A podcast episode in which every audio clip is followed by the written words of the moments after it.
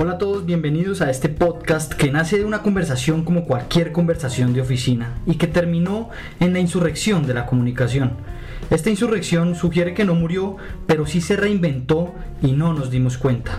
Asimismo, en el proceso no asumimos el cambio y le estamos robando su identidad. Por eso, en este podcast de Comtech te encontrarás con todo tipo de conversaciones que tuvimos con expertos en diferentes temas relacionados a la comunicación, la tecnología, la educación y la transformación de las organizaciones. Te invitamos a que nos acompañes en este proyecto lleno de reflexiones y experiencias reales que nos llevan a imaginarnos una sociedad sin límites y llena de oportunidades. Recuerda dejarnos una reseña de 5 estrellas para llegar a muchos más. Y si quieres escuchar más episodios de este podcast, te invitamos a visitar nuestra página web www.interlat.co. Por último, no te olvides de compartir en tus redes sociales con el hashtag Comtech. Bienvenido a este podcast. Desde, nuestros inicios somos animales políticos, diría Platón. Nos comunicamos, trabajamos en sociedad, vivimos en sociedad. Y hoy lo que hace la tecnología y esta esta comunicación tecnológica es facilitar.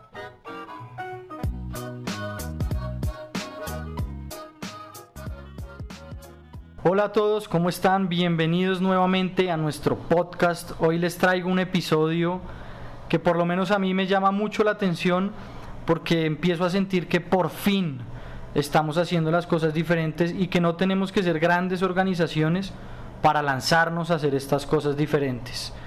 Em, me encanta esta historia porque estamos rompiendo paradigmas y sobre todo estamos llevando nuestros sueños a la realidad y estamos por fin entendiendo el poder de la comunicación para lograr nuestros objetivos.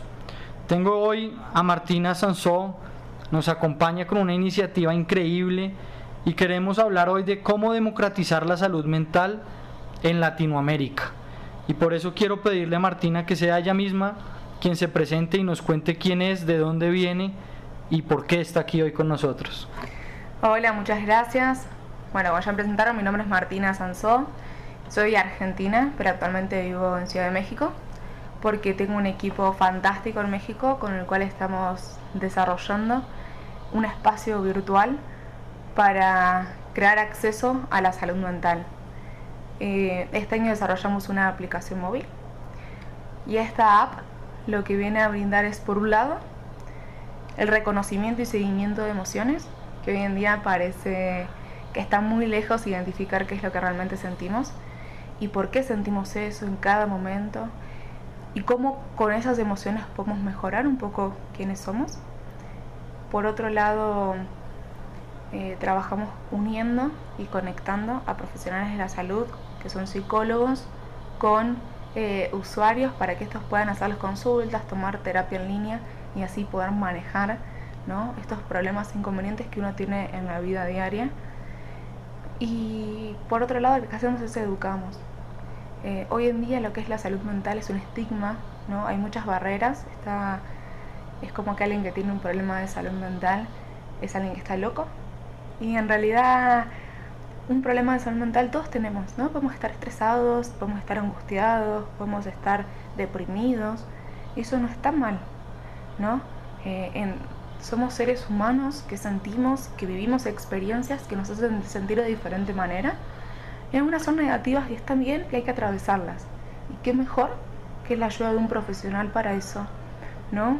Eh, en Latinoamérica se ve que el 77% de la población tiene un problema de salud mental y no lo sabe, por lo tanto no se atiende hasta que tiene una crisis. Nuestra idea es un poco evitar estas crisis para evitar la incapacidad dentro de las personas. Y lo hemos hecho a través de la tecnología, ¿por qué? Porque es la manera más fácil de crear escalabilidad y accesibilidad a la gente, ¿no? Hoy todo, todos tenemos en, en nuestra mano un smartphone y qué mejor que a través de él obtener salud. ¿no? Sabemos que los estados tienen poco presupuesto o brindan poco presupuesto a la salud mental. Entonces la idea es un poco esta, ¿no? De conectar. En las grandes ciudades lo que pasa es que hay mucho, generalmente mucho tráfico, cuesta mucho ir hasta, si uno pasa la barrera del estigma, ¿no? Cuesta mucho llegar hasta el consultorio, es muy costoso, todo ese tráfico, también te estresa todo ese, ese episodio. Y qué mejor si lo puedes hacer en tu oficina, en tu casa, en el auto, Eh, y por otro lado, en las pequeñas ciudades muchas veces no hay profesionales de la salud. Entonces, qué mejor que uno pueda encontrarlo en su teléfono, ¿no? Y tal vez conectarse. O cuando uno se va a vivir a otro país en el exterior y es latino, es muy difícil encontrar un profesional que nos entienda con todo ese paso migratorio que uno está haciendo, vivir en otra cultura, a muchas veces un diferente idioma, y uno le puede explicar lo que es ¿no? Eh, nuestra cultura, pero no la va a entender como un psicólogo latinoamericano. Buenísimo. Martina, cuéntanos un poco de tu proyecto, qué estás haciendo, cómo se llama. Em, por ahí pues veía que ustedes están hablando de Machine Learning, de inteligencia artificial. ¿Cómo logran integrar todo esto a lo que están haciendo hoy y, y por qué digamos que dejan de hacer las cosas a la antigua y por qué en vez de ir a hospitales a dar charlas se deciden por hacer esto? Bueno, en nuestra empresa se llama Mind2, Mind de mente y 2 de 2 al cuadrado, porque la idea es potenciar la mente. Eh, sí estamos utilizando Machine Learning e inteligencia artificial. Ahora nuestro app actual solamente tiene Machine Learning, que es a través de este proceso de, ¿no? de selección de emociones y cómo te sentes cada día. El Machine Learning lo que hace es recolectar ¿no? todas estas emociones que uno pone y te va mostrando tu progreso y tu evolución.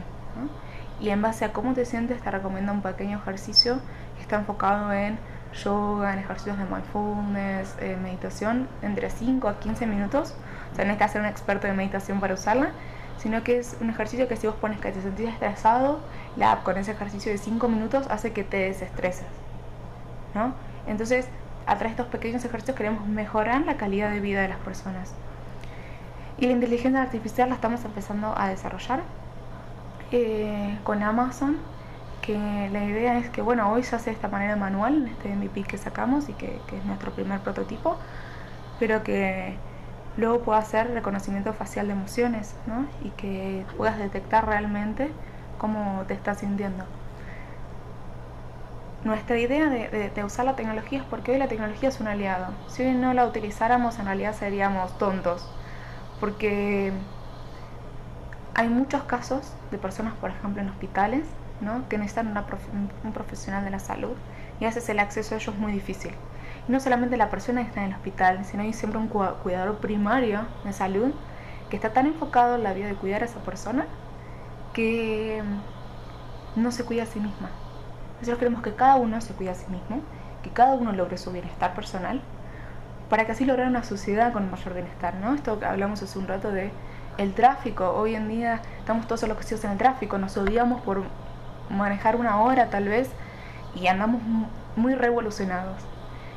Y, la idea es, bueno, que, que, si tienes una hora de viaje, ¿qué puedes hacer? Escuchar un podcast, por ejemplo, y ir tranquilo, ir escuchando eso, aprender a usar esa hora, ¿no? En algo más productivo. Y eso lo hace uno cuando logra aprender sus emociones, aprender sus sentimientos, saber qué es lo que, cuál es el propósito de uno y que bueno, que hay cosas que uno tiene que transitar, ¿no? Y qué mejor que con la ayuda de un profesional. Sin la tecnología no podríamos hacer esto tan accesible a todas las personas. Nos quedaríamos en una charla, en un workshop, en un lugar en específico. Y para nosotros la educación es súper importante. Por eso en la app hay, pequeños videos que educan un poco, que explican desde ciertas problemáticas y cómo trabajarlas, por ejemplo, qué es la ansiedad, cómo se trabaja, todo a manos de expertos, qué es la adicción y cómo se trabaja, qué es el psicoanálisis y qué hace, porque bueno, o, el cognitivo conductual o, la rama de la, psicología que sea.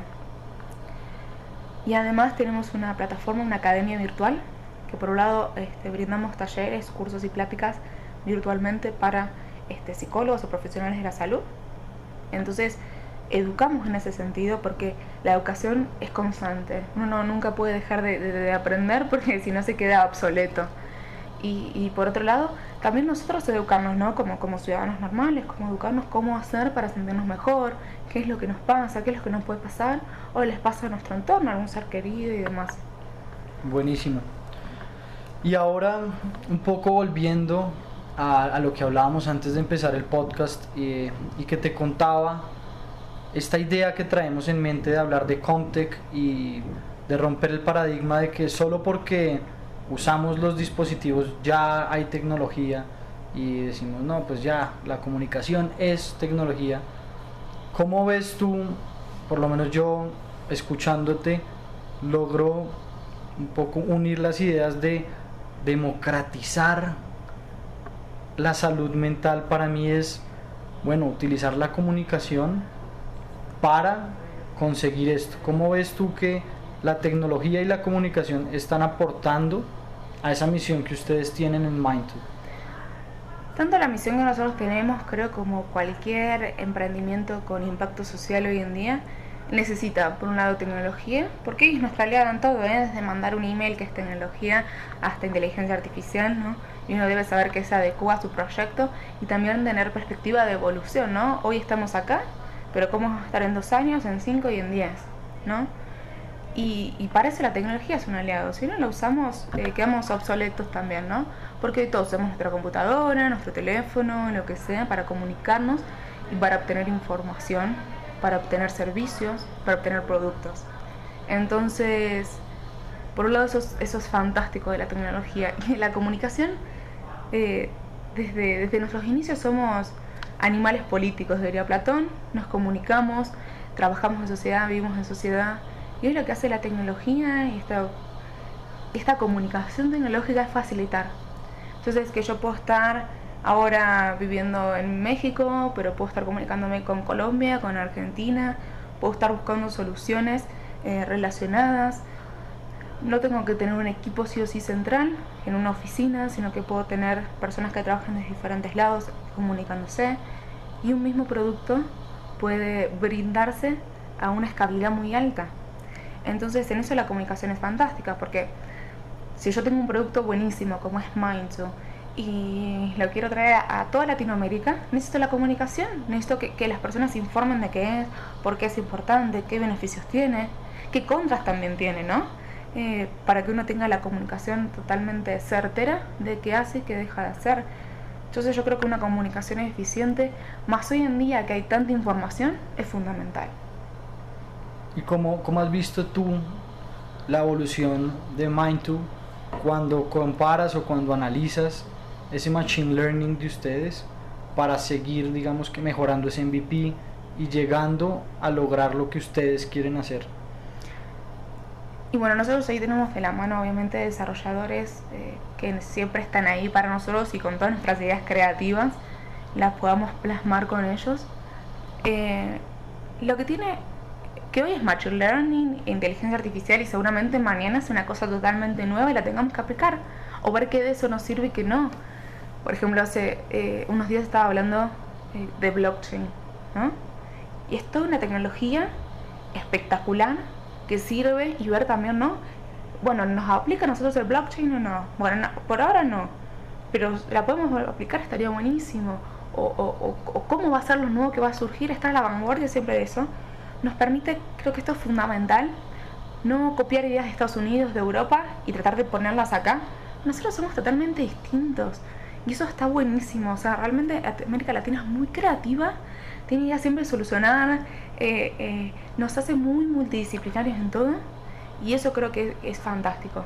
Entonces nosotros tenemos que traer soluciones a la medida. ¿no? Entonces, en este problema de salud mental, dijimos hay que tenemos que crear algo digital que hoy en día prácticamente no existe lo digital de América Latina para América Latina tan completa como es Mind2. Dijimos hay que, hay que traerlo, hay que hacerlo, tenemos que crearlo tomar las pequeñas herramientas que ya tenemos a la mano y hacer algo funcional para todos. Qué bien, felicitaciones Martina. Gracias. Y mm, Martina, si tú pudieras contarle a la gente que nos está escuchando en este momento eh, un caso de tu vida real, un caso real en el que tú digas, wow, aquí, aquí me di cuenta que esto era lo que yo quería hacer y por eso lo estás haciendo ¿Cuál sería ese caso? Mira, hay muchos, realmente hay muchos, muchos en toda América Latina. Eh, hay algunos a mí que me mueven más y por eso también hago lo que estoy haciendo y no otra cosa. Pero hace un poco tiempo estuvimos trabajando dentro de un hospital con una persona que por su enfermedad no, no podía salir y, necesitaba este tipo de ayudas, ¿no? Si bien Dentro del hospital había una psicóloga de cabecera que iba a pláticas y demás. Necesitaba una consultoría personal y no podía realmente salir. Y hay muchos casos en que la persona no puede salir de, tanto del hospital como de su casa.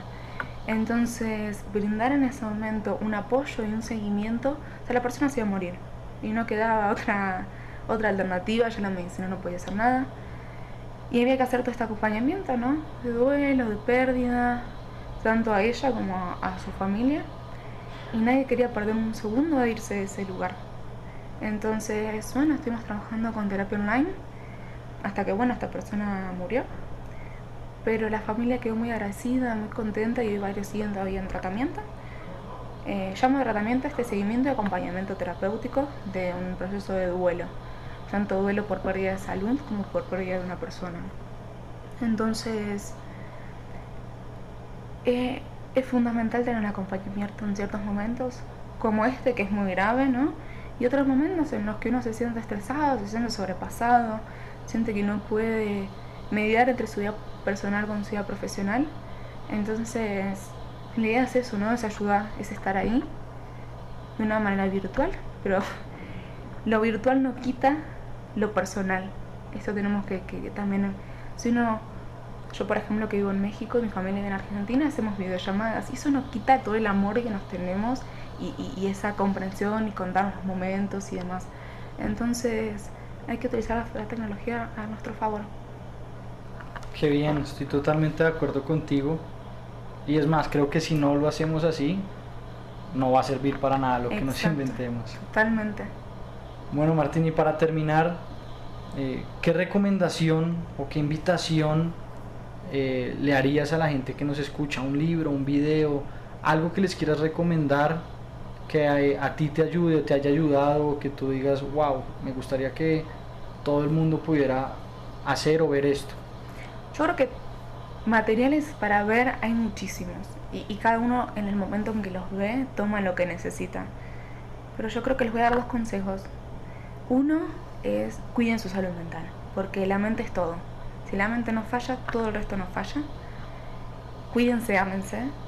Y, y por otro lado, les voy a recomendar que, que si tienen una idea, la empiecen a hacer, ¿no? Que la comenten, que la hablen, que tomen el feedback de todos. Esto de decir no tengo una idea, no la comento para que nadie se entere y me la copie, mentira, porque lo que diferencia gente con ideas de un emprendedor real es que tiene esa idea y la lleva a la práctica y la hace. Entonces, anímense a hacer. Ese es mi gran consejo. Bueno, muchas gracias. Em, a todos los que nos escuchan, gracias por escucharnos el día de hoy.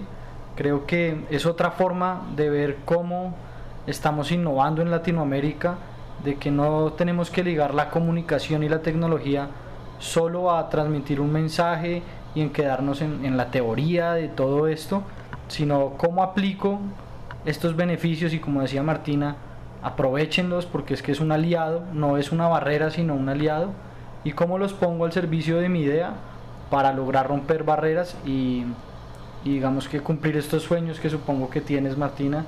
Muchas gracias por habernos acompañado. Gracias a ti. Qué bueno que estés aquí en Bogotá con nosotros, siempre será tu casa. Y bueno, si quieres invitarlos a que te sigan en redes sociales, en donde los puedes te pueden encontrar, eh, sí, fabuloso. Bueno, si quieren seguirnos en redes, tanto LinkedIn, YouTube, Facebook, Instagram, eh, Twitter, nos pueden seguir es mind, mente, 2, guion bajo, mi, me, ¿no? O sea, es mind, 2, guion bajo, me. Okay. Y tienen, también pueden entrar en nuestra página web que tiene su blog, que es mind2.me. Y tenemos, bueno, que lo van a encontrar en la página, pero nuestra academia, por si quieren buscar algún curso, les gustaría escuchar alguna plática, es academy.mindsu.me. Bueno, muchísimas gracias Martina. Gracias a todos por habernos acompañado. Este fue otro episodio de nuestro podcast sobre Comtech y nos vemos en una próxima oportunidad. Chao.